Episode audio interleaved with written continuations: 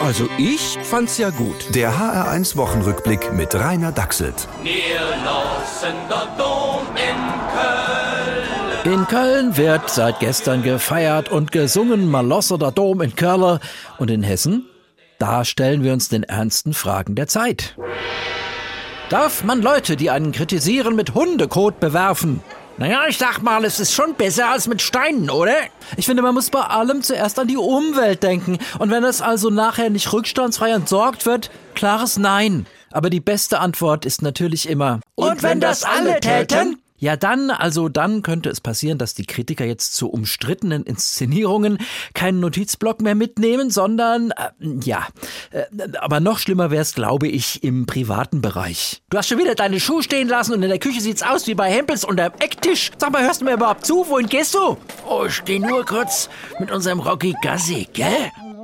Dabei gibt's natürlich anständige Alternativen, also wenn man sich schon gegenseitig seiner Missachtung versichern will.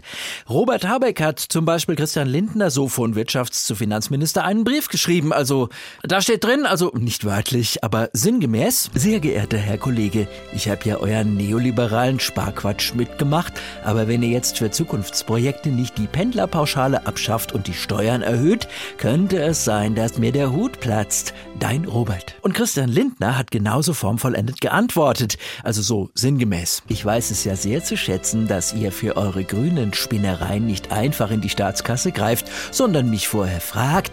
Aber bevor ich die Steuern erhöhe, stelle ich mir lieber ein Windrad in den eigenen Garten. War nur Spaß, ich lasse beides. Dein Christian. Man kann also auch gesittet stinkig sein und Karneval feiern, wie wir in Hessen. Wenn wir laut auf der Straße singen würden, mir lasse die Paulskirche in Frankfurt oder wir lassen den Herkules in Kassel, dann würden wir uns doch gleich fragen, was soll denn der Quatsch? Und damit aufhören. Also ich find's äh, auch eine Mentalitätsfrage. Der HR1 Wochenrückblick mit Rainer Dachselt. Auch als Podcast. Und in der ARD Audiothek. HR1. Genau meins.